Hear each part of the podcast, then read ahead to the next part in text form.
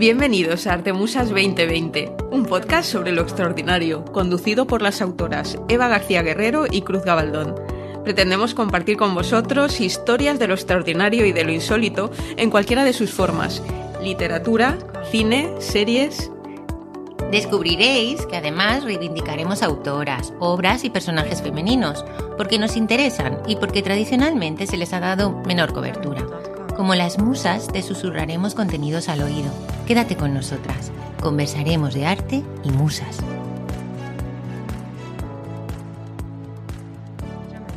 Bienvenidos, amigas y amigos, al podcast número 3 de Artemusas 2020. Hoy traemos un tema pues realmente fascinante, un tema de muchísima actualidad. ¿De qué vamos a hablar hoy con nuestros oyentes? Hoy vamos a hablar de la inteligencia artificial. Mm.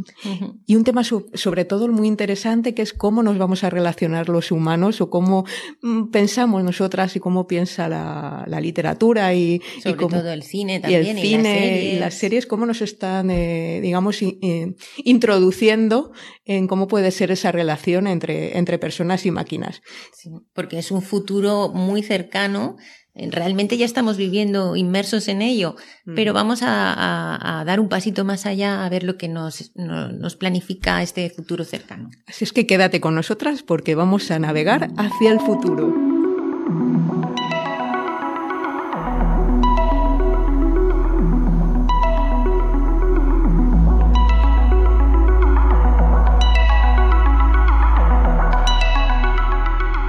Comenzamos con nuestra sección de palabras extraordinarias, eh, que esta vez ha escogido Cruz de su lectura del podcast 3, que ha escogido... ¿Qué libro?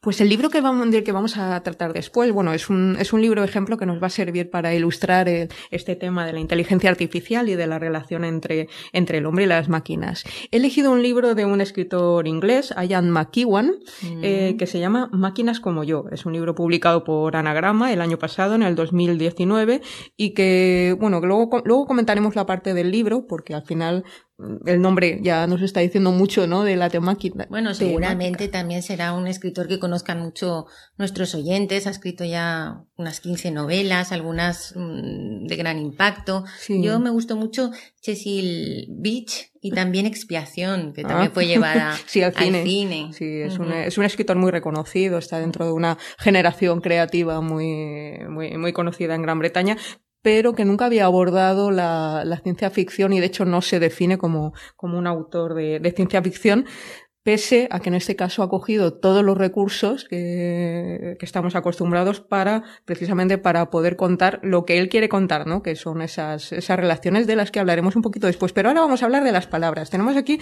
una mmm, pequeña colección de, de, palabras que se utilizan en el libro y que nos han sorprendido, son poco habituales y que queremos compartir con vosotros. A ver, la primera palabra que utilizamos, eh, que utiliza eh, con, con, en varias ocasiones en el libro es el término conespecífico. Uh -huh. ¿Qué es un conespecífico, Eva? Pues se refiere a, es un término biológico que nombra la relación consistente en la pertenencia a la misma especie. ¿Por qué uh -huh. crees que utiliza tanto esta palabra en el libro? Sí, porque está jugando todo el rato en la diferenciación que puede haber entre, entre la máquina, el androide y el ser humano. Entonces, esa otra especie que... Claro, la, la, la utiliza como especie. Esa ¿no? otra la especie que no es el ser humano, que son las inteligencias artificiales, pues unos seres respecto a otros uh -huh. se se, utiliza este término de conespecífico para referirse a ellos. Muy bien. ¿Qué más palabras? Pues otra palabra que también utiliza, que no es de, no es muy común, por lo menos en el, aquí en España, es lábil. Mm. Y lábil es un adjetivo. Sí, es una forma más culta, ¿no? De decir frágil o de referirse a algo caduco, débil, mmm, poco firme en sus resoluciones, inestable. Mm y que también tiene ese significado no de algo que resbala que desliza algo como blandito no sí, que se tiene que, varias acepciones perdón. Y luego otro otro adjetivo que también eh, tiene un poco de conexión que es el adjetivo inane. Uh -huh. inane es una palabra eh, yo puede ser que no la bueno la habré sí, leído pero sí. no. Sí yo sí que la utilizo. Es pues eso algo algo que no vale inútil vano, fútil, fútil, un, inutilito. Y luego nos hemos encontrado con otra palabra un poco curiosa, que es decir, cuando, a ver, el tema de las etiquetas siempre es conflictivo, ¿no? Pero eh, leyendo pues, referencias a, este libro, hemos encontrado un término que yo no conocía, eh, yo pensaba que esto estaba, jugaba más en el ámbito de la ucronía, pero al parecer hay quien lo define como una pastopía. Yo esa palabra pastopía no la había escuchado jamás. Bueno, ni la habíamos escuchado ni sabemos exactamente si, si existe, porque no la hemos encontrado en la RAE. En el diccionario de la Real Academia de la Lengua Española no hemos encontrado pastopía. Pero para hablar de esta palabra, primero tendríamos que decir que el, libro está ambientado en los años 80, pero en unos años 80 diferentes a los, a los que nosotros vivimos, como si fuera otra dimensión mm, eh, relacionada con eso que has dicho tú antes de la ucronía. Pero según lo que hemos leído, la pastopía sería una utopía que sucede en el pasado. O sea, una utopía se referiría a, que es un mundo más desarrollado de lo que fue, donde el progreso ha, florecido, ¿no? Pues está Internet en estos años 80, hay móviles, hay inteligencias artificiales. Y en esta mm. pastopía, si es que existe el término, en esos años 80, pues una de las grandes diferencias que vamos a encontrar es un desarrollo pues a, a niveles extraordinarios precisamente de la inteligencia artificial. Bueno, pues con estos, eh, estos apuntes de nuevas palabras que esperemos que os hayan... Intentaremos utilizarlas. vamos a ver si podemos utilizarlas utilizarlas en nuestro podcast y esperamos también que vosotros seáis capaces de, pues, de reconocerlas la próxima vez que las escuchéis y como para nos, igual que nos ocurría a nosotras, para vosotros son palabras poco comunes y bueno, nunca es tarde para ampliar nuestro vocabulario. Muy bien, pues vamos a continuar con la siguiente sección.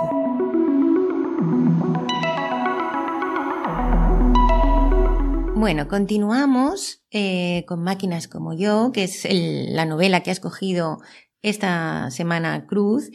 Y como veréis, eh, es una novela de un autor extranjero, la primera que abordamos en este, en este podcast. ¿Por qué has escogido una novela que se sale un poquito de tu zona de confort lectora? Porque yo sé que a ti te gusta más eh, la aventura, el tal. Y esta es una novela muy filosófica. Eh, ¿Por qué? Pues precisamente porque como la mayoría de, nosotros, imagino que les ocurre también a la gente que nos escucha, muchas veces lo, que te lleva hasta un libro suele ser la recomendación de, otra persona. Yo tuve la oportunidad de participar en una, en una charla que dio aquí en Valencia eh, José María Lasal, que es eh, autor y es secretario de Estado de Cultura y de Agenda Digital en España. Eh, y, habló, ah, bueno, él, estaba hablando en su charla sobre cómo podía ser en el futuro la relación de, la relación como trabajadores, sobre todo como sociedad, con la incorporación de las máquinas a, nuestro día a día, cómo, cómo eso podía transformar los trabajos y cómo podía transformar la necesidad de, de, enseñar a la gente joven, ¿no? a la gente que está aprendiendo nuevas, nuevas carreras, que, su trabajo al final va a depender mucho de colaborar con, las máquinas. es un tema que se trata bastante también en esta novela. Es muy importante. La colaboración con las máquinas es fundamental porque a día de hoy eh, a ver, aquí se especula acerca de máquinas que pueden llegar a, confundirnos y hacerse pasar por seres humanos, pero eso todavía está un poco lejos de, la realidad. Hay muchas cosas que solventar antes de, llegar ahí. Sí, pero ese es un tema que ahora cuando, cuando comentemos la novela abordaremos porque es muy interesante. Pero cuéntanos primero el argumento. Sí. Bueno, pues para empezar, esta historia se, se va a desarrollar en un Londres, que yo considero ucrónico, pero bueno, no sabemos si es ucrónico o pastópico. en el año 1982. Y, y van a, y, sobre todo el autor va a introducir algunas diferencias en la historia eh, para, para ponernos en una Gran Bretaña que es, es, ligeramente diferente de cómo era la Gran Bretaña real en ese año. Más que ligeramente. ¿eh? Bastante ligeramente. Más que ligeramente. Lennon estaba vivo. Sí, los, los Beatles eh, iban, se habían vuelto a reunir para sacar un disco.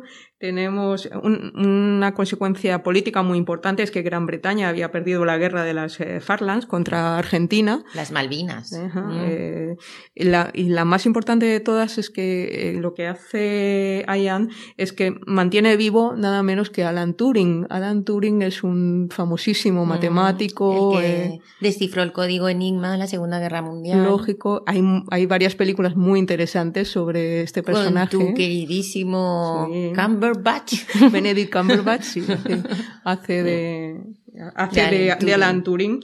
Eh, Alan Turing se suicidó. Eh, es una figura trágica. Sí, se suicidó cuando fue, bueno, fue acusado públicamente de homosexual, eh, que lo era, y no fue capaz de, digamos, de superar ese, ese escarnio público y se, bueno, se quitó la vida.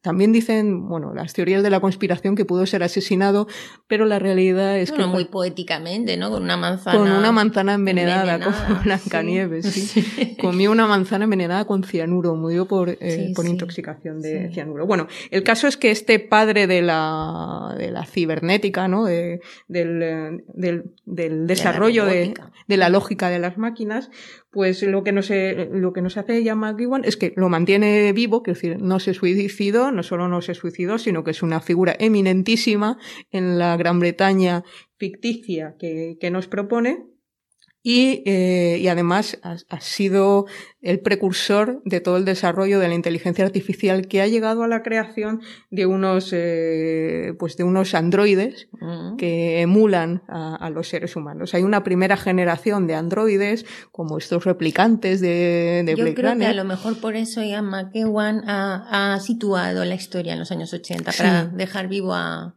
Efectivamente, efectivamente. El elegir ese año es, es con la, eh, por lo que él cuenta en, en alguna entrevista que, que, le han hecho algunos medios de comunicación, es porque quería eh, tener a Alan Turing vivo. personaje de peso. Y eh, ubicando la historia en ese año, pues todavía era, cre era creíble, era factible que, que, Turing estuviera vivo, muy mayor, e incluso interviene en la, en la historia, ¿no? Y él es el creador, como dices, de estos androides que son bueno, a ver, no es, que, no es exactamente el creador, pero es el inspirador de toda la tecnología que luego se utiliza para construir, pues esta primera hornada, podríamos así decirlo, de androides. Son androides que emulan eh, completamente al ser humano y solamente se han construido 25 de ellos. O sea, Hombres y mujeres. Hay 13 Evas y 12 Adanes. Adanes, ¿no? qué originales. Adán y Eva, sí, siempre.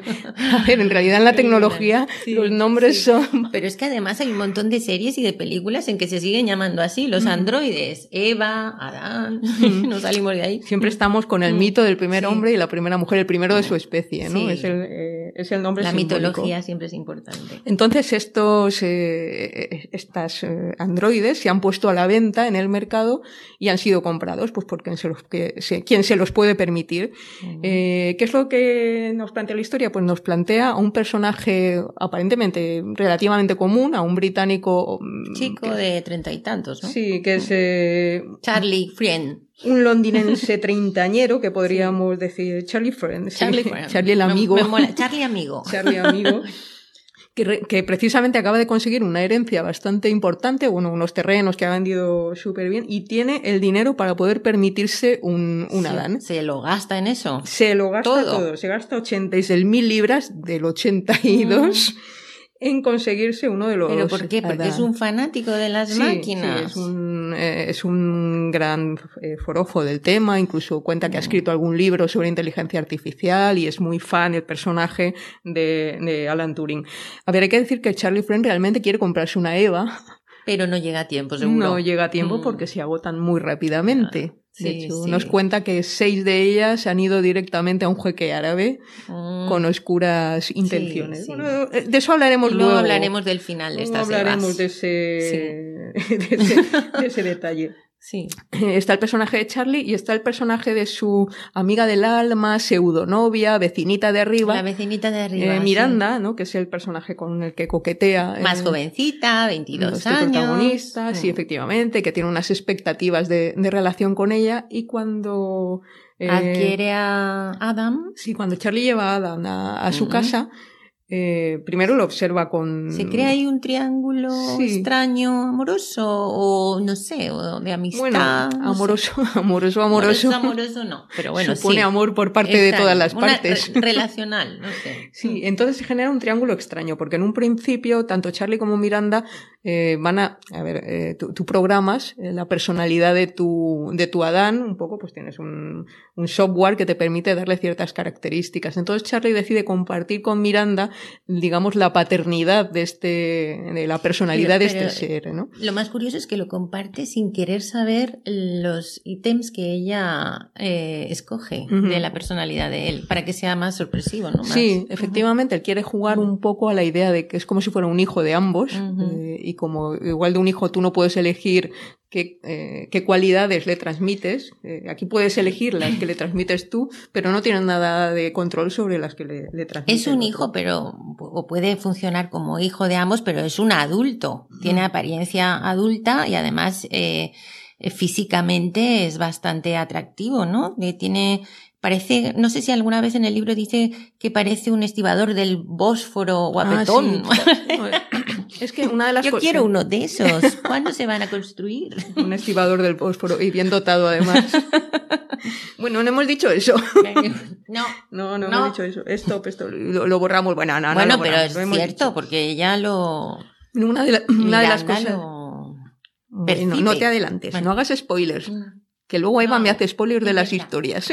No, eso se puede decir. Bueno, una cosa que sí se. Bueno, una característica que han en, que los productores, los fabricantes de estos Adanes y estas Evas, es que los han, no los han hecho a todos iguales, sino que a cada uno lo han ubicado en una etnia. En una etnia. Mm, por eso el nuestro parece del Bósforo. Efectivamente. Entonces, eh, Charlie, que llega un poco tarde, que ya no puede elegir sexo y le toca el estibador del Bósforo. Tiene el pelo muy negro. con, con un aspecto así tirando hacia ese Mediterráneo asiático. Sí. la piel más oscura. Bueno, este personaje Charlie lleva toda su vida mm, un poco obsesionado con los robots, ¿no? Entonces... Eh, Pero una vez llega a su casa mm, se queda un poco confuso, ¿no? Porque...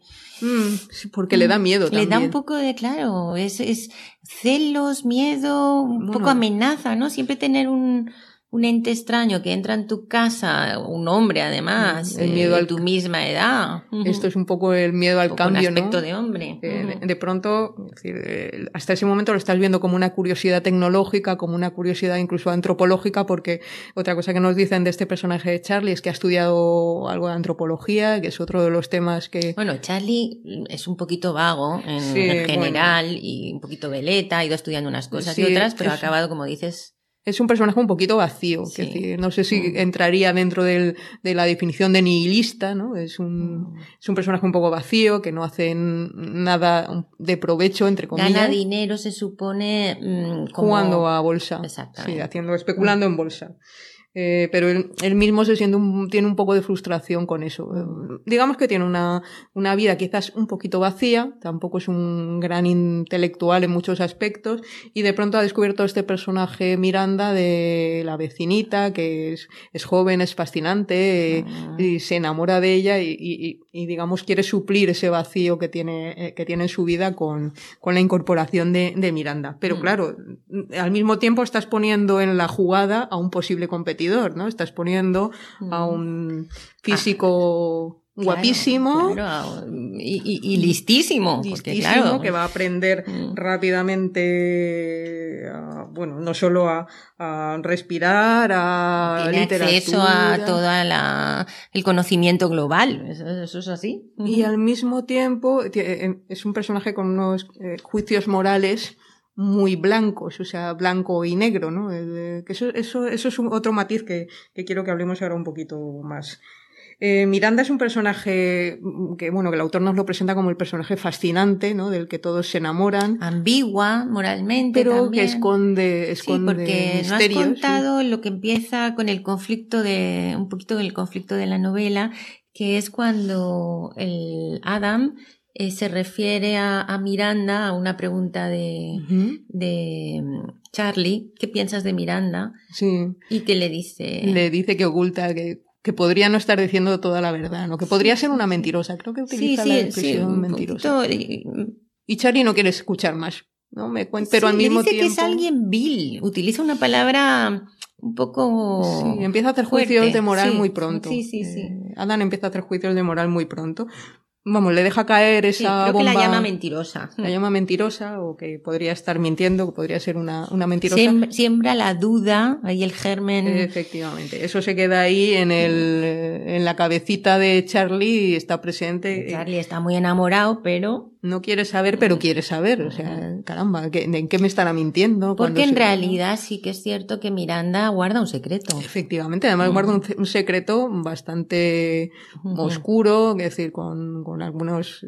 Hay unas Implicaciones, sí. Eh, eh, delictivas incluso, pero no vamos a decir nada más ahí porque eso sí que sería... Implicaciones morales, eh, que bueno, y, y, bueno, y efectivamente se da una situación de triángulo amoroso sexual, porque sí que hay un momento en el que Miranda lo ve con otros ojitos. Le pide a Adam que tenga relaciones sexuales con ella eh, hay que decir que estos androides están capacitados para tener relaciones sexuales. Están en el capacitados para todo.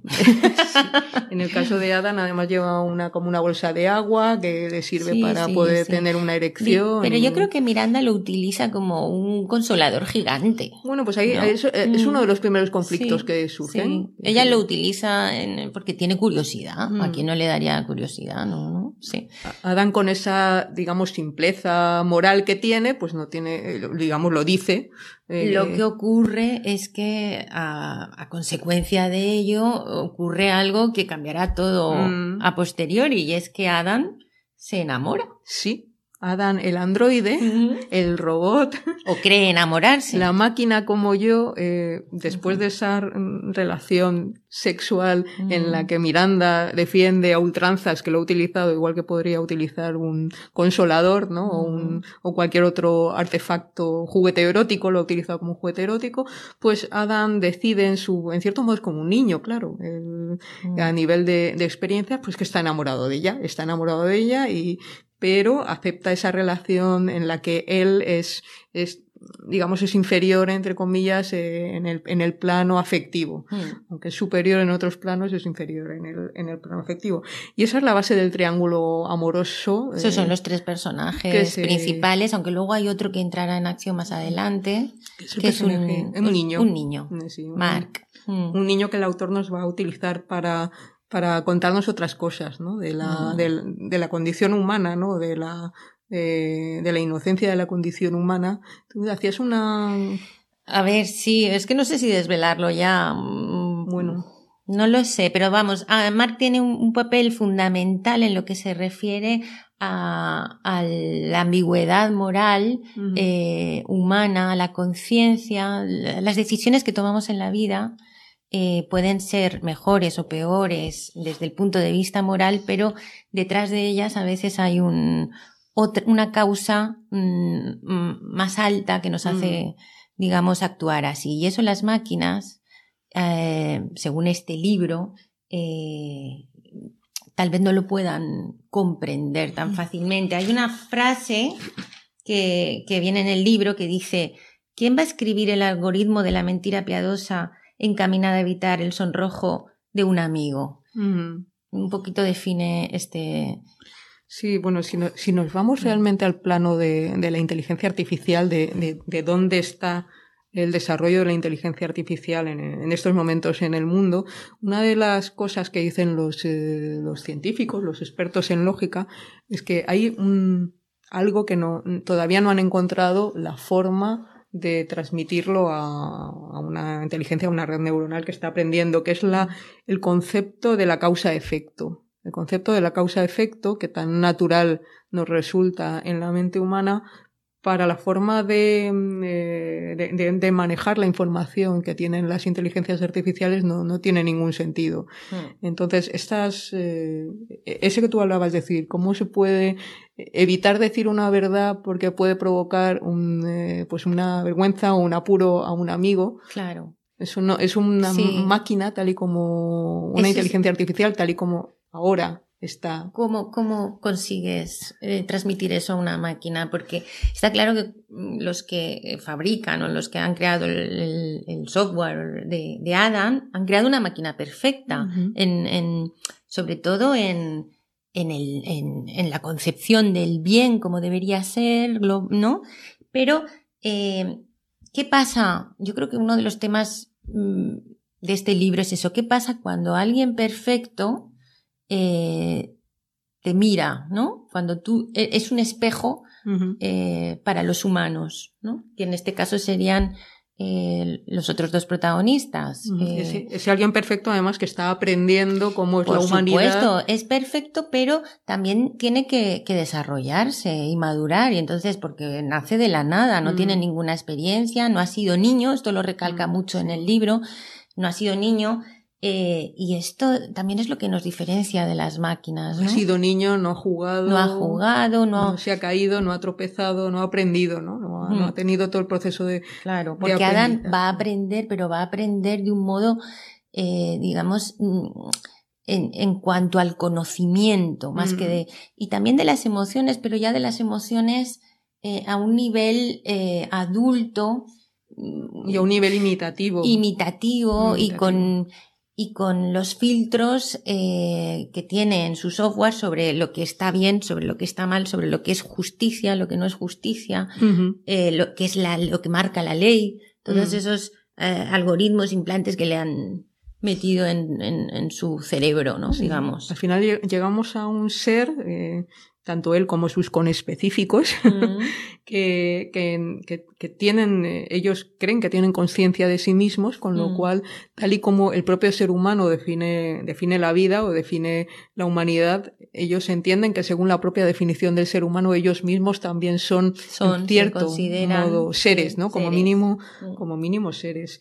Y, y, eso es muy interesante porque utilizar la definición de lo que uno es para excluirlo o para incluirlo en una categoría es algo que en la historia lo hemos visto. Eso es otro de los temas fundamentales. Cuando consideramos que una Fíjate que, eh, inteligencia es em, llega a ser como nosotros, ¿no? Hasta el mismo nivel. Pero fíjate que hemos, eh, hemos vivido en, en, la historia reciente eh, en la cual pues un esclavo, por ejemplo, alguien que había nacido esclavo por el simple hecho de haber nacido esclavo ya no tenía categoría eh, de, persona como, como el resto, o una persona de color en, durante hasta hace prácticamente muy poco tiempo y todavía desgraciadamente mm. quedan cosas en el mundo sencillamente por su definición, como es una persona de otra raza, no es un ser humano, ¿no? Como lo entendemos. Y bueno, Y aunque el tema tiene algunos matices, pero incluso a la mujer, ¿no? A la mujer también se le ha rebajado en muchas eh, culturas, en muchos momentos de la historia, sencillamente por su definición. No puedes ser un ciudadano de pleno derecho como los demás, sencillamente por tu condición de mujer o tu condición de ser de una etnia o tu condición de tener un color de piel. Esto es, esto es un temazo. sí, ¿qué nos hace humanos? Ese mm. sería uno de los temas fundamentales de casi todas las ¿Y qué nos, ¿Y nos da derechos como tales? exactamente. ¿En qué momento? Pues una vez que nos consideran o que los consideran humanos, cuando eh, acceden a la conciencia, cuando se cree que tienen sentimientos, no lo sé cuál sería, ¿dónde están esos límites? Entonces este ser humano, este ser eh, de inteligencia artificial o este ser eh, mecánico, electrónico, tiene conciencia de sí mismo, él se siente un ser, un ser vivo, pero no deja de ser una propiedad de otra persona como lo, es, como lo ha sido cualquier esclavo en otro momento de, de la historia que, que, tiene derecho sobre la vida, la muerte, eh, tiene derecho a encenderlo y apagarlo.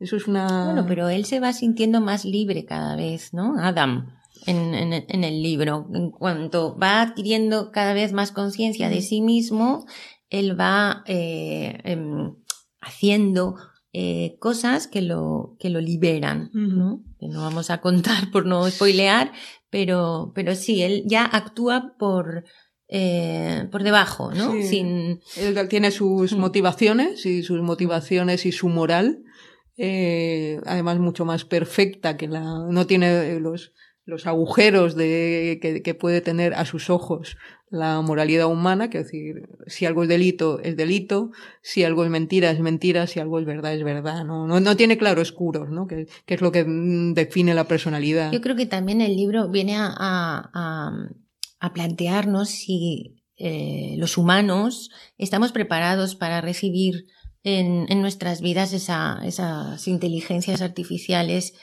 eh, cuando lleguen a la singularidad, ¿no? Cuando, cuando tengan, adquieran conciencia, porque mm, ¿qué puede ocurrir? Un poco en el libro eh, nos lo plantea, ¿no? Nosotros creemos que, que, lo tenemos bajo control, que vive en nuestra casa y nos va... Que nos pertenece. Nos va a facilitar la vida, va a fregar los platos, como empieza haciendo nos va Adam. Nos va a calentar por las noches. Va, va a, a, hacer de broker para nosotros y ganarnos dineritos o cosas así. Eh, pero eh, él, mm, esas inteligencias nos miran por, por encima, mm. nos llegarán a mirar por encima y entonces decidirán qué hacer, ¿no? Porque seremos como, como inferiores en algún momento para, para ellos. Entonces, ¿qué ocurrirá? ¿Qué puede ocurrir? ¿Estamos preparados para eso? Pues mira, hay un momento en el, además en el libro Adam tiene una conversación con Charlie eh, en la que hablan de esto y, mm. y Adam le dice, le dice algo así como eh, no, no, vais a permitir nunca que os terminemos de superar porque como especie sois muy competitivos, sois muy competitivos eh, y no vais a dejar que, que, que, algo como, como nosotros esté por encima. Encontraréis la, la forma de conectar. Eh, claro, ¿cuál sería la, la, solución? Con vuestra para, propia mente. Claro, la fusión entre, sí. entre el hombre y la máquina tal vez sería la solución, la eugenesia también, ¿no? Uh -huh. eh, Mira, tengo, además yo tengo aquí el párrafo. No os permitís quedar atrás. Como especie sois demasiado competitivos. Hoy hay pacientes paralizados con electrodos implantados en el área motora del cerebro que solamente con pensar en ello pueden levantar un brazo o doblar un dedo. Es un comienzo humilde y hay muchos problemas por resolver. Sin duda acabarán resolviéndose y cuando eso suceda y la interfaz cerebro-máquina sea eficiente y barata, os asociaréis con vuestras máquinas para la expansión ilimitada de la inteligencia mm, y de la conciencia en sentido general. La inteligencia portentosa, el acceso instantáneo al discernimiento moral profundo y a todo lo conocido. Y lo más importante de todo, el acceso recíproco, el acceso al otro. Bueno, eso me parece un párrafo muy sí, chulo. Por sí. tenía... Es un párrafo muy chulo y que nos daría una solución a, a, la competencia con las máquinas, pero que a la vez me horroriza un poco. No sé, me da un poquito de miedo porque convertirnos un poco también en máquina para, para no acabar, eh, digamos, superados por ellas, eh, ya sabemos lo que pasa cuando dos especies entran en, Mm, en, conflicto. en conflicto, ¿no? Normalmente una de ellas Sí. acaba. Se impone sobre la otra y la otra, Sí, sí, y la sí. otra termina desapareciendo. Pero eso lo vemos desde, desde el punto de vista de, de la biología, de la biología pura y dura. Y una máquina con inteligencia artificial no es una biología. Ya, pero estamos hablando que la solución para el humano Mm. eh, sería pasar por, por, una, eh, por la biología, o sea, eh, aunar biología y tecnología Mm. Para parecernos más a las máquinas. Eso lo hemos visto en muchas historias de, de ficción. ¿eh? Sí, sí, sí. que viene a la mente claro, gata acá claro. con... Pero, uff, eso, eso no me lo imagino, ¿eh? A ver, a ver, me lo puedo imaginar, pero eh, tener toda esa información en la cabeza, ¡guau! No Yo sí que me lo imagino. ¿Tú, tú a mí me querrías? gustaría, sí. ¿Tú querrías? Yo no sé si Mira, querría. al final, ahora, ahora llevas un montón de información en el móvil y solo Ya, que pero tienes la- una interfaz lento. Sí, ¿Por pero, qué no pero tener no un ocupa interfaz? mi cabeza. Mi cabeza es mía. Es que no va a ocupar solo. tu cabeza, va a, estar, va a ser un anexo, sería como una Mm. es- extensión. Tú decidirías cuando hay un... El otro Eso tiene implicaciones. En una charla de un, eh, de un, eh, de un científico que decía, imaginaros llevar unas lentillas especiales que solamente con hacer clic clic te estoy mirando y me, me sí, está o diciendo... ver el correo con las me lentes. está diciendo todo de ti o todo de... Sí, pero son unas lentillas, no están dentro de mi cerebro injertadas. Bueno, pero nadie ha dicho que tenga No que estar sé. dentro de tu cerebro ins- insertado. Sí, pero cuando mezclamos el, biología, el electromagnetismo te permite... implantes, estamos hablando un poco más allá, eso ya se ha tratado en la ciencia ficción. Sí, se ha tratado Mm, mucho. Y bueno, hay, hay otra cosa también del, del uso del personaje de Turing. ¿Tú ¿Te acuerdas en, en la peli de Blade Runner? La película Sí. de Blade Runner, la película empieza eh, cuando eh, Harrison Ford le está haciendo algo que podría ser el test de Turing. Sí, cierto. El test y de, la película que vamos a hablar después, de Ex Machina, sí, el test de Turing. El test de Turing. El test de Turing que no es un test, un test para medir cuánto de humano es un androide o cuánto de inteligente es, sino es un test para medir, sobre todo, cuánto es capaz de hacernos pensar que, es, humano. Hablamos de la imita, de la imitación. Y la imitación es, la imitación, quiero decir, ha de ser un androide que, pudiera convivir con nosotros para relacionarse bien con un ser humano. Eh, quizás no tendría que ser esa máquina perfecta que lo sabe todo y que lo puede todo, porque primero, todo el comportamiento humano no es inteligente. No, va a ser que no, la gran mayoría. No, no, es inteligente. Y luego, un exceso de inteligencia tampoco es muy humano. No, no. Entonces hablamos de... Que tiene que haber una combinación emocional también, una, inteligencia emocional. Una mm. máquina o una mm. inteligencia artificial para hacerse pasar por, por, un humano y que en la interacción el humano no se dé cuenta. Esto lo vamos a ver mucho y de hecho ya, mm. ya existe en Boots, de, en Boots que son eh, máquinas con las que te relacionas a nivel de atención al cliente. Eh, se está desarrollando mucho para esos automatismos ¿no? de, de interacción. Que tú no seas capaz de distinguir si estás hablando con una persona o, con una, máquina. Y al final nos ponen, nos ponen estos juegos, estos juegos, quiero decir, estas inteligencias artificiales con las que podemos interactuar a nuestro alcance y ¿qué hacemos? Preguntarles tonterías. Sí, sí. ¿Qué le pregunta la gente a Siri? Es que la gente muy inteligente impone, ¿sabes? un poquito de respeto en las máquinas también. Nos impone en lugar de servirnos como modelo. Muy mal. muy mal. Pero bueno, eh, pero yo creo que, que Adam en, en, en esta novela eh, lo que también nos, nos enseña es que hay, mm, no todo es inteligencia, ¿no? Lo, lo, importante que es la inteligencia emocional. Mm. Y implantar esa inteligencia emocional en las, en las máquinas es el, el problema. Sí, como, como decía antes, mm. es, la, es, el tema de, de poder entender el concepto de causa-efecto y causa que puede generar efectos que todavía no se han producido. porque Adam es capaz de enamorarse, de sentir mm. apego, mm, ser muy amigo de Adam, escribe haikus. Ah, sí. Bueno, eso es una especulación también sobre la literatura que se mm. permite meter ahí eh, eh, a Ian McEwan ahí, la toma! Eh, es decir, alguien que de, pronto ha conocido todos los clásicos, es un experto en Shakespeare, me refiero a, Adam, el, el, el androide, eh, decide sintetizar todo ese conocimiento en, en, lo que para él es la única literatura que al final que tiene sentido para expresar eh, emociones y que son los haikus. Sí, no sé por qué las máquinas tienen que ser siempre tan minimalistas. De Shakespeare pasamos a los haikus. Toma ya. Toma ya, toma, ahí, ahí, estamos, ahí estamos. Y un poco como conclusión, mm, eh, ¿quién debería leer este libro? ¿Qué, qué es lo que, que va a encontrar en este libro? A ver, mm, este libro mm, yo creo que es un libro, mm, es una novela eh, muy culta. Quiero decir, Ian siempre tiene un estilo literario muy cuidado y con una agudeza intelectual que siempre se le, se le percibe. Porque sí, no, es, no es literatura de las sencillas. No, es, tan sencillo. No es tan sencilla como, como mm. otras, no obstante merece la pena. Es decir, es eh, un poquito de... Quizás Pero no es difícil de leer tampoco, no, es difícil de leer. Lo que pasa es que sí que eh, introduce muchos temas y mm. es un autor que, que, introduce muchos temas incómodos. Mm. Y yo en este caso en concreto lo que, lo que creo que, que contrasta mucho entre los personajes humanos y los personajes y el personaje androide es eh, una contraposición entre la ética humana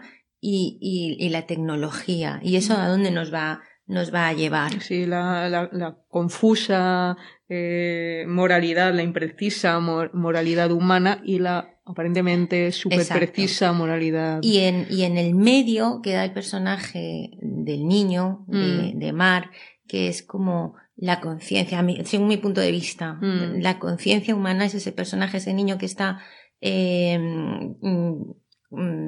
abandonado por su familia y ellos en un momento dado, los, Miranda y, Charlie mm, se plantean, se plantean adoptarlo. Eh, esa, es, esa es la conciencia eh, humana en contraposición con toda la ambigüedad, la, corrupción que puede tener los sentimientos humanos o, o, incluso la malicia que podamos tener en algún momento dado, todo ello. Eh, mm, es, como el ser humano queriendo adoptar, proteger esa conciencia humana que todavía. El fin justifica los medios. Para un humano a veces sí. Para un humano puede tener sentido. Puede tener sentido. Para una máquina bueno, al final eh, son mm, temas como la culpa, como la responsabilidad moral, los secretos, las complejidades de las relaciones de pareja y ya no te digo de las de trío. Uh. y, también pues un, poco el peso de la historia, el peso de, los acontecimientos que ocurren a nuestro, a nuestro alrededor sobre nuestra vida. Es una novela un poco diferente de otras de las que os hemos hablado, pero no obstante os animamos a que, a que la conozcáis y que nos deis vuestra opinión.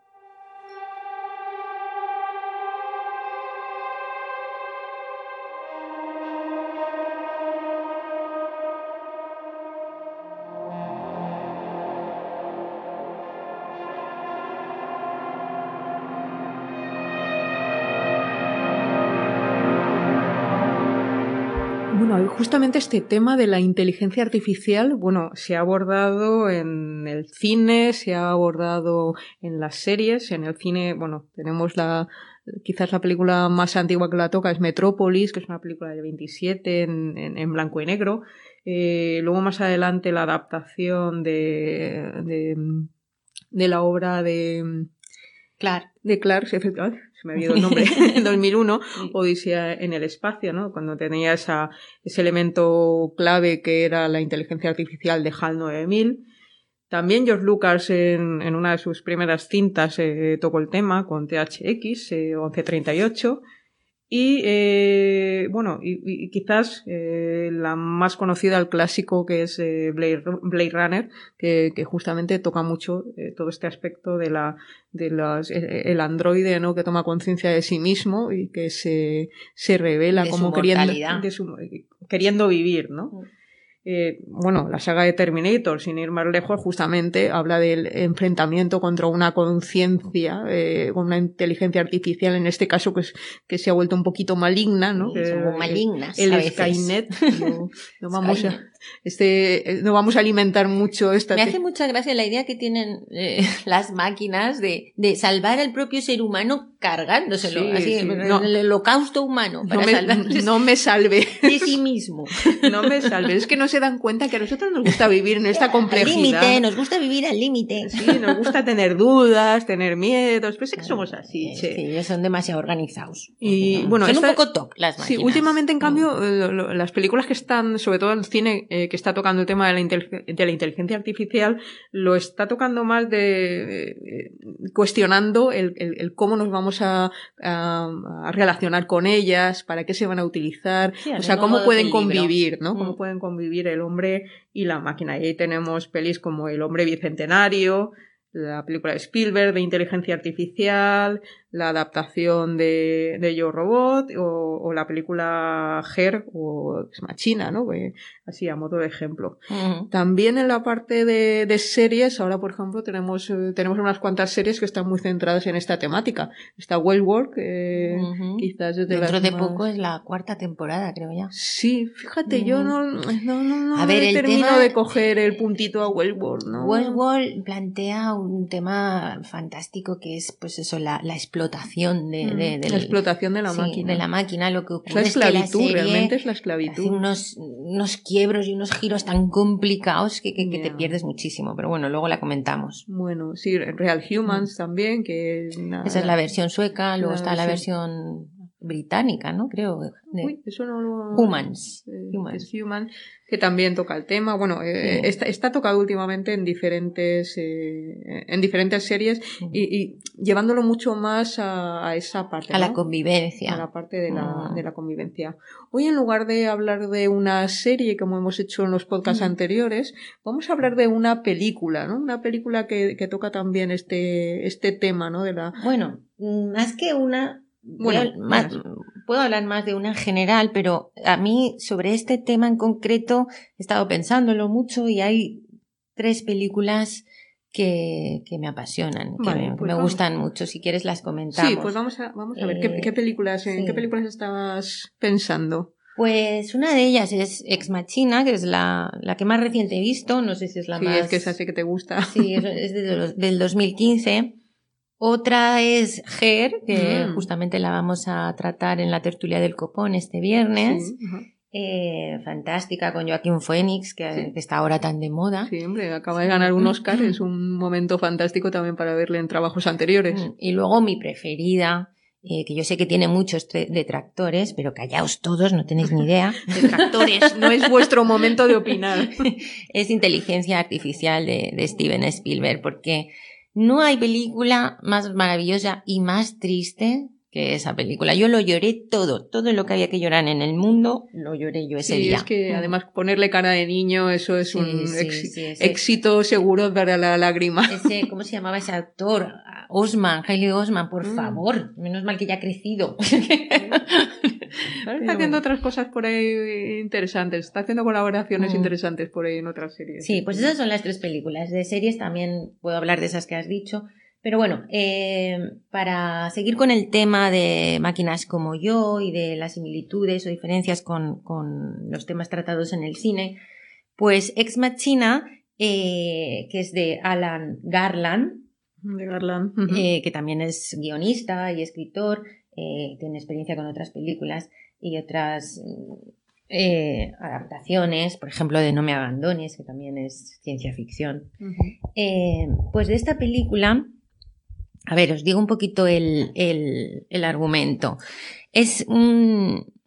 Ex Machina nos, nos transporta también a un futuro, no, también no, es a, a diferencia de máquinas como yo, nos transporta a un futuro cercano, así rarito también, un poquito atemporal, donde hay un chico que es un programador eh, brillante que gana un concurso y, y este concurso lo conduce o a, a un a donde vive eh, La mente más brillante, ¿no? sí, Nathan, ¿no? Un directivo, eh, creador de la inteligencia, de inteligencias artificiales, que es súper millonario y vive en un, Como si te dan Sí. acceso al Bill Gates o al... eh, Exactamente, vive en una casa enclavada en un bosque espectacular. Bueno, pues después firman el contrato y ahí empiezan a trabajar juntos porque el, eh, el personaje de... ¿Cómo se llama el personaje de...?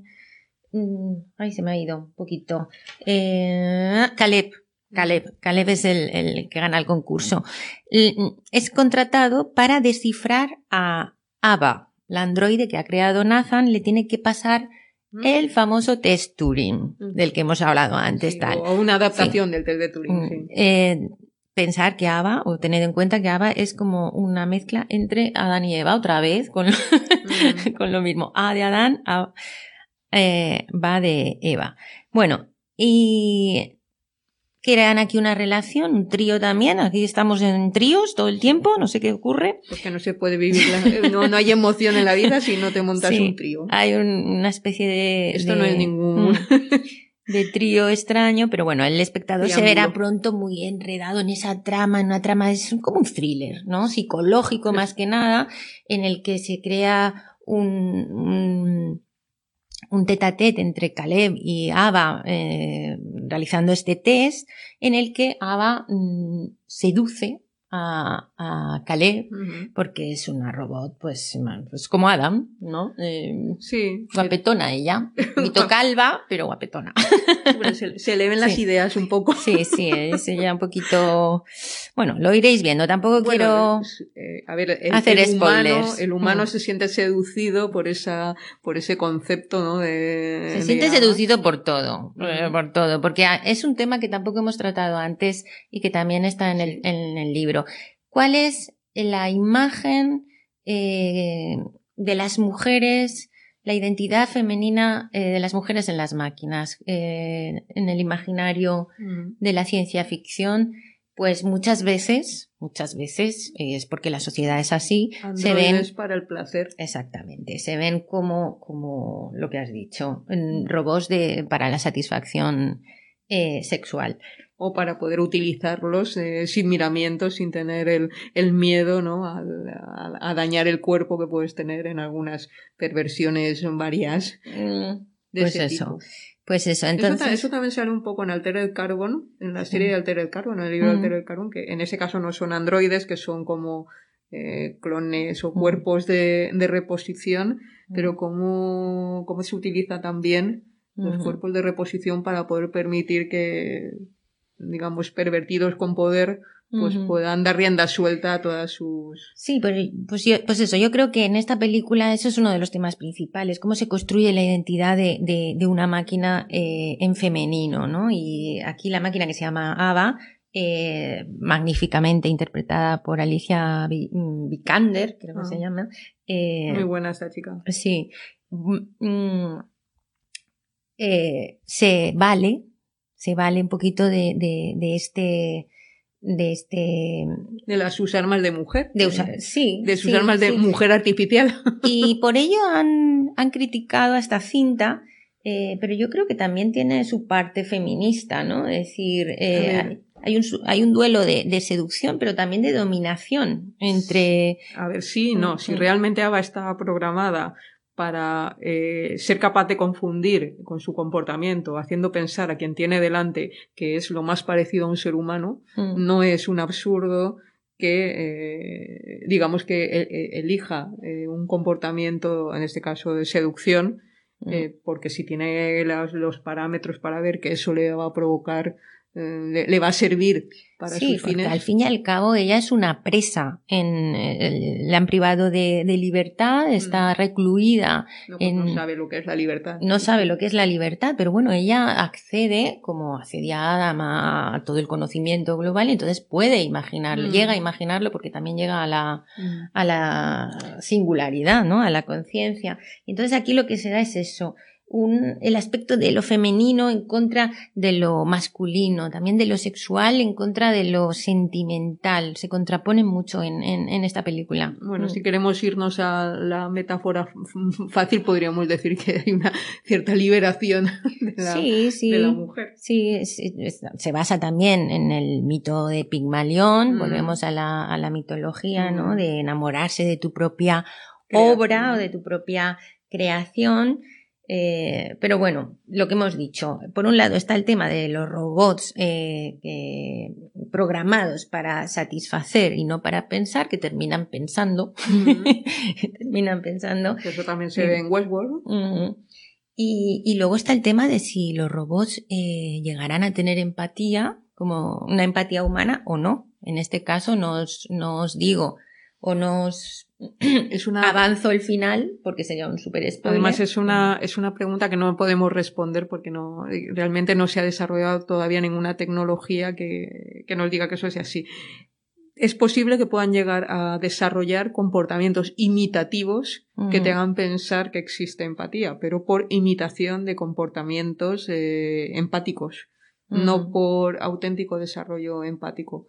Eh, al final el desarrollo empático te supone adaptarte a lo que tienes delante y, muchas veces eh, tú no eres capaz de racionalizar la empatía. La empatía te sale como una eh, como un ejercicio natural. Si la tienes más o menos, sí, sí, no, no, la racionalizas. Y todo lo que no se racionaliza es difícil de transmitir a una inteligencia artificial. Bueno, lo que tiene de bueno esta película, aparte, pues eso, tiene muy pocos eh, personajes, el Nathan, el supermillonario, que eh, Caleb y ella, y luego también aparece otra otra androide, Kyoko creo que se llama, eh, que es un androide también de, utilización sexual en, en, la película, pero tiene un, aire de, de, obra de teatro porque ocurre en esa, en esa mm, casa Mm, portentosa ahí en medio. sí, el escenario, Es un escenario. Sí, con esos pasillos mm,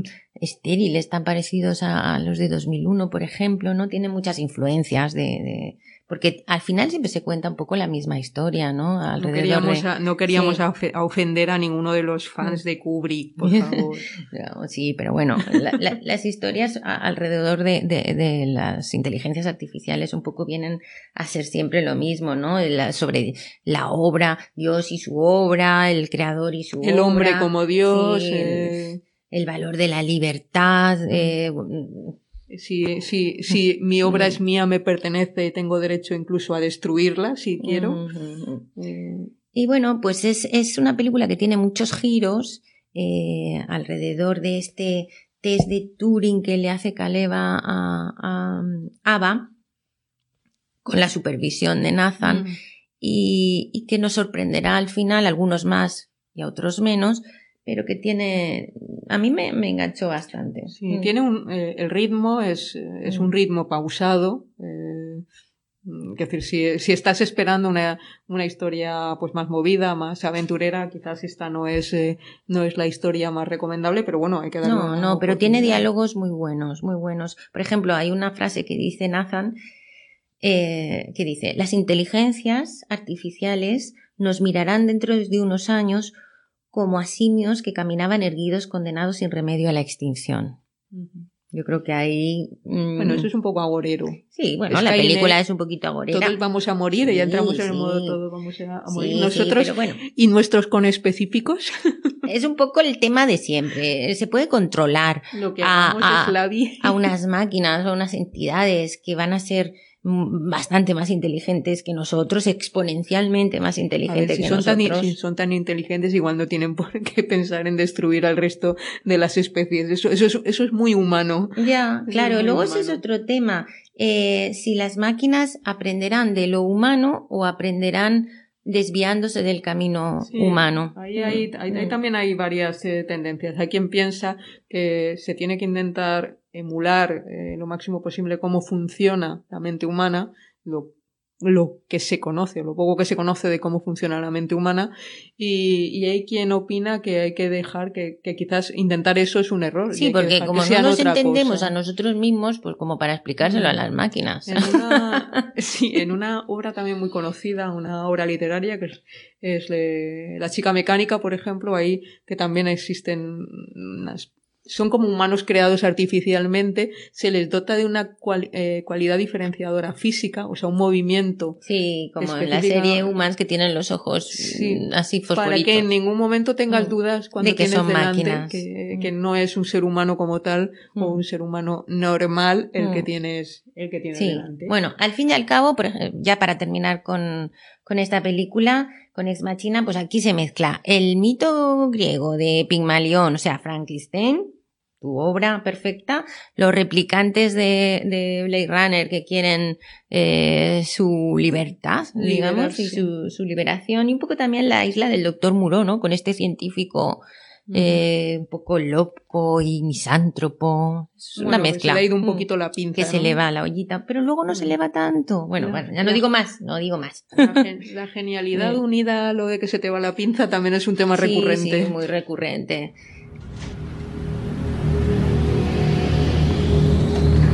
El camino es duro, duro para el hombre. Antes o después todos deseamos hacer algo prohibido.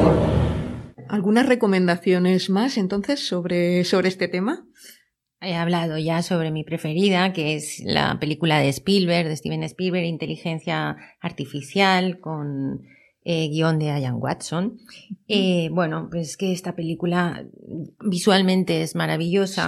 Y después en, en, en, el tema, en el argumento, introduce eh, un elemento que es Mm, cuando tú programas a un, a un robot, en este caso un niño, eh, para amar, eh, mm, los humanos no están preparados para las consecuencias que esto pueda tener. Eso es lo que, lo que un poquito nos...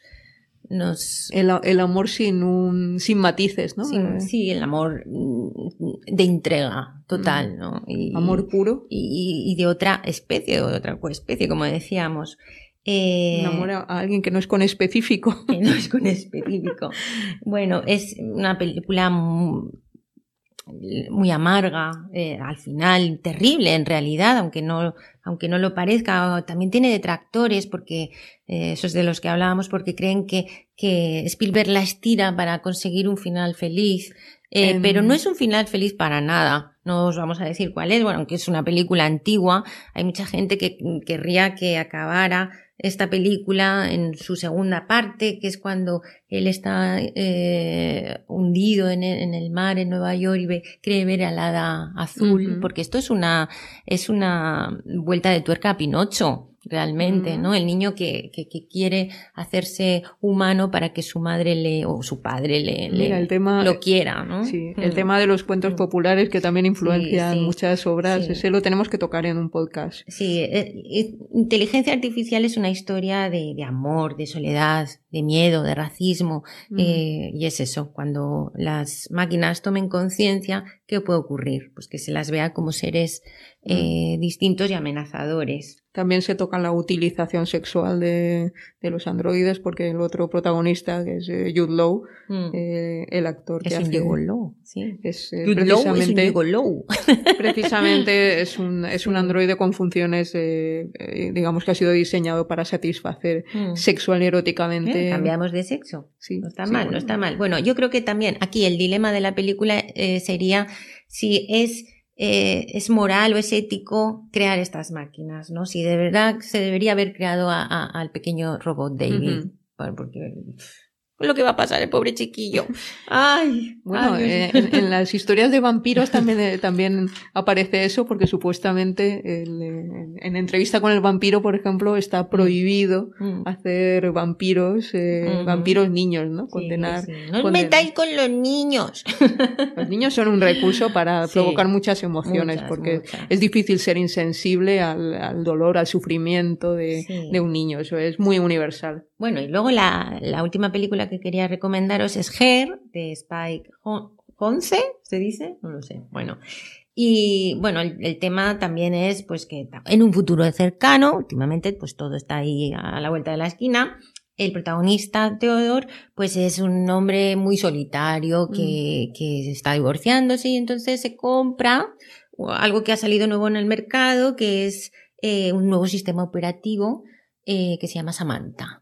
Él, él escribe cartas de amor en una empresa, es un hombre así muy, muy bucólico, muy tal, y se compra esta IA diseñada para, pues eso, para satisfacer, Interactuar. interactuar, que no estés tan solo, tal, y de ahí nace, de repente surge una relación romántica. De hecho, se está, se está trabajando en, en, Mm. decir, en, en inteligencias artificiales para acompañamiento, por ejemplo, pensando que es una sociedad que vamos cada vez más hacia el, Sí, sí, la sí. larga vida. Yo ahí le veo el futuro a, el a las envejecimiento y necesitamos un poco necesitamos ayuda necesitamos eh, cuidados y para sobre el todo cuidado de los mayores. y sobre todo necesitamos compañía. Ahora voy a decir una chorrada pero yo he visto a, a mi madre hablarle a la rumba que es la barredora. Sí, sí, sí, sí. la barredora automática quiero decir eh, no por una eh, por un lado parece que nos es difícil eh, puede ser puede parecer que es difícil interactuar con las máquinas pero por otro lado aceptamos algunas máquinas y las personalizamos Mm. igual que se personaliza a las mascotas o, o- o a cualquier otra cosita que te hace compañía no y se mueve Sí. a tu alrededor Bueno, pues sobre GER, para, pues el tema viene a ser un poco que la, te- la pregunta es, ¿la tecnología nos aísla o, o al revés, o al contrario, nos, nos, nos une en un ente eh, global? Mm, A ver, ya, ya estamos con... Este es un tema que a mí, sabes, que Mm. me, me toca especialmente porque le damos a la tecnología una característica moral y la tecnología no lo tiene. Son un concurso de herramientas. Quiero decir, es como si tú me dijeras, ¿los libros nos enriquecen o nos Sí, eh, hacen infelices? Pero Pues- yo creo que se está demostrando que la tecnología provoca adicción. Que la tecnología, a ver, algunas tecnologías mal utilizadas provocan adicción, igual que cualquier. A ver, lo que es adic- eh, el que eh, se vuelve adictivo a algo es el ser humano, es la mente humana, y lo hace por sustitución, o por, bueno, yo no.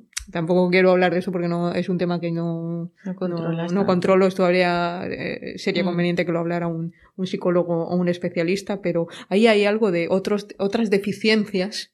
Que se suplen con, con esas Sí, adicciones. Sí, pero si entra en juego y puedes utilizarlo. Sí, pero el que va a sufrir una adicción, le quitas la tecnología y será adicto a otra cosa. Sí, No, bueno, no pero hay muchos solucionas el adictos en el mundo. Hay, adic- hay adictos al juego, hay adictos a la bebida, hay Mm. adictos a las relaciones tóxicas, hay, hay adictos a la, a la melancolía, Bueno, quiero decir. En GER ese sería el punto de vista de, de Teodor. El punto de vista de Samantha, de la inteligencia artificial, al final es cómo tú ves a esa inteligencia artificial. Si tú crees que esa inteligencia artificial es real, pues lo es. Si te hace sentir, es que es real. Es ¿no? humana. Sí, y luego hay una frase de Samantha que, que os leo porque también me pareció eh, muy apropiada para lo que estamos hablando. Os la leo. Es como si estuviera leyendo un libro, esto lo dice Samantha, un libro que amo profundamente, pero ahora lo leo muy lentamente. Las palabras están muy separadas y el espacio entre ellas es casi infinito. Aún puedo sentirte a ti y a las palabras de nuestra historia, pero en este espacio infinito entre las palabras es donde me estoy encontrando a mí misma. Es un lugar que no existe en el plano físico, es donde está todo lo demás. Aquí habla de cuando Samantha supera la relación con Teodor para ir más allá, hacia la singularidad, ¿no? Porque no superan las máquinas.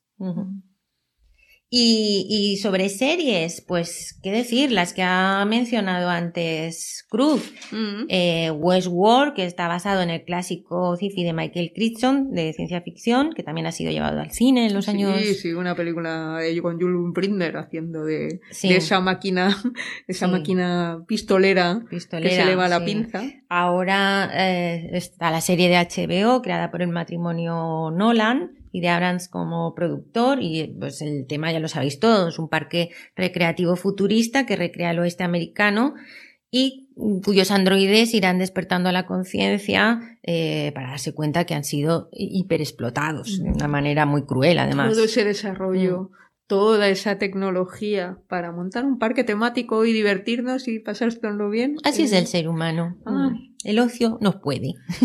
Luego está Humans, eh, que está basada en otra serie sueca llamada Real Humans, que me han dicho que es mejor, pero que no he conseguido eh, localizar. Y, y también es un poco repetir lo mismo, ¿no? En un futuro están los Sims, que son robots eh, Humanoides. que humanoides que pues que sirven como sirvientes en las familias, ¿no? Que hacen todo el trabajo casero y, y tal. Y una familia de los suburbios pues eh, compra una, una de estas, pero lo que no sabe es que esa, esa SINS puede haber cobrado conciencia y ahí eh, comenzarán los problemas. Lo de siempre. Esclavismo, son nuestros esclavos los robots, tienen derechos, tienen deberes. Tienen responsabilidades y tienen consecuencias de, de claro, tener derechos también eh, te supone tener consecuencias cuando se incumplen claro, tus derechos o las leyes, cuando tú no cumples los de los demás. Luego hay otra serie que yo comencé a ver, pero no he terminado de ver la temporada porque empezó muy, muy fuerte y muy bien para mí, pero luego perdí un poco de fuelle, que es Better Than Us. Mejor que nos, mejores que nosotros. Es una serie rusa del, eh, que está ambientada en el Moscú del 2029 y lo mismo, los androides forman parte de la sociedad, ayudan a las familias, trabajan y tal. Y aquí hay una, un androide que se llama Arisa, eh, que es aceptada por una, por una familia y aquí lo diferente o la, la, la diferencia respecto a otras eh, series es que se vincula con, un, con una niña pequeña, es mm, vista desde, desde, desde esos ojos. Y Se vincula emocionalmente. emocionalmente, porque esto también está visto en muchas series. Eh, los androides tienen un usuario eh, principal y usuarios secundarios. ¿no? Pues eh, Arisa, la primera persona que ve es como los patitos. La primera persona que ve es a, a- a esta niña, por casualidad, que es la hija de, de, de un. ¿Cómo se llaman estos que operan a los muertos? Un forense, no me salía. Que operan a. Seguro que no tiene muchas quejas. Bueno, y Arisa es especial, es especial porque está creada como una robot eh, de, de, satisfacción sexual Ah. realmente, pero ella ya en, en, cuando sale de su carcasa, lo primero que hace, esto sale en el primer capítulo, tampoco es que esté desvelando mucho, es cargarse al, al que la desembala porque ya la quiere violar. Ah. O sea, ya, ya empieza incumpliendo las, las famosas leyes de Asimov. Pero bueno, es interesante. Es que te las tienen que haber programado, si no, no las tiene. Es interesante. Y luego, si quieres hablar tú, que la has visto de Love, Death and Robots, no Mm. sé. Bueno, pues esto es una, esto es una serie, eh, es una serie muy interesante, quiero decir, cada, donde cada capítulo es una historia que está narrado con una tecnología, una tecnología diferente y, bueno, un poco al, al estilo Black Mirror, eh, coge un tema y te lo, y te lo desgrana, ¿no? Te lo desgrana con animación, con una historia futurista, en fin, ahí to- toca muchos palos, ¿no? ¿Te Eh, gustó? A mí me gustó el de tres robots. Eh, A ti también te gustó el de esos robots. Ah, los robots que van haciendo que van por ahí turismo. en el mundo posapocalíptico. Sí, Mm. sí, está bien. Eso es, eso es uno de los primeros capítulos, además. No sé si es el segundo, Sí, el no tercero. sé. Intentando comprender cómo era esa civilización perdida de los humanos. Sí, son tres robots Sí. eh, turistas eh, visitando las ruinas de la civilización humana, Mm. porque ya, digamos, ellos han sido fabricados después de los, de los seres humanos y cogiendo, eh, igual que coges una piedrecita, ¿no? Pues aquí debían vivir, ¿no? Pues ¿Qué hacían con esto? ¿Esto para qué servía? Para que servirá esto, es muy, es muy simpática, sí, es, es- la verdad es que esa serie es una joya. Eh, yo la, sí que la he oído referenciar mucho y comentar mucho dentro de los, del mundillo, ¿no? De los seguidores así de, de series un poco más, más piques, pero no tanto a nivel comercial. No sé si a nivel comercial ha tenido, Bueno, ya tiene su tiempo. ha tenido la tiempo. repercusión Mm. que yo creo que se merece, porque la verdad es que sí, sí que es una joya. Esa, esa la recomiendo de todas, todas. Además son capítulos cortitos, o sea que Bueno, sí, hay, hay muchas más series, no podemos abarcarlas todas, Almost Human, eh, no sé si hay... ¿Recuerdas alguna más? Bueno, al final Mm. casi todas parten de las mismas ideas. La, Mm. la tecnofobia en algunos casos, esa está muy presente, sobre todo en las, en las series, ¿no? Pues ese, igual que en la historia de Yo Robot, ¿no? Ese policía que de pronto tiene que, que trabajar en colaboración con máquinas y se siente y a Amenazado. todo. se siente amenazado por todo. Pero al mismo tiempo, eh, parte de su, su vida se la debe a, a, a sus componentes de, Mm. digamos, ma- de tipo máquina, ¿no? A sus componentes electrónicos o, o a las mejoras que le han, que le han hecho después de algún tipo de, de Sí, tragedia. Ese Will Smith en esa película hasta que se sale. Mm, Bueno, A mí eh, sí me gusta. Ya sé que a ti te gusta, hombre, yo la- Mm. es un poco flojita, pero bueno, una película bueno. de... Pero de- lo pasas bien, no todo es... tiene de acción, Will Smith y... mm. ahí corriendo y haciendo de héroe y en fin, pues Hay esa- veces que no es necesario más. un entretenimiento bien, eh, bien construido a nivel, a nivel de imagen. Bueno, ya tenéis ahí, por si no las habéis visto, ya tenéis unas cuantas referencias. ¿Os habéis, o sea, ¿os habéis apuntado todas? No, bueno, Bueno. no pasa nada, no pasa nada, porque os las pondremos todas en las notas de, del podcast. Acordaos también, si os apetece enviarnos algún micro, hacedlo al correo artemusas2020.gmail.com Y, y bueno, podéis eh, preguntarnos lo que queráis, hacernos propuestas a través de nuestras redes sociales, que también las tenéis todas en, el, eh, en las notas del, del podcast. Y bueno, si os gusta lo que contamos, pues suscribiros a, a nuestro canal. Eh. Estamos en, no sé desde qué plataforma nos En- escuchas, en pero creo que estamos prácticamente en Muchas todas. plataformas, sí, sí. Eh, suscríbete eh, y Déjanos seguiremos- algún comentario, algún like. y seguiremos intentando hacerte nuevas inspiraciones, nuevas eh, Sugiérenos algún tema nuevo que quieres que abordemos. Y como decimos, pues lo que pretendemos es inspirarte, que descubras nuevas historias. Bueno, mm, encantadas de haber estado con vosotros, cibermusos y cibermusas, y hasta pronto. Un saludo.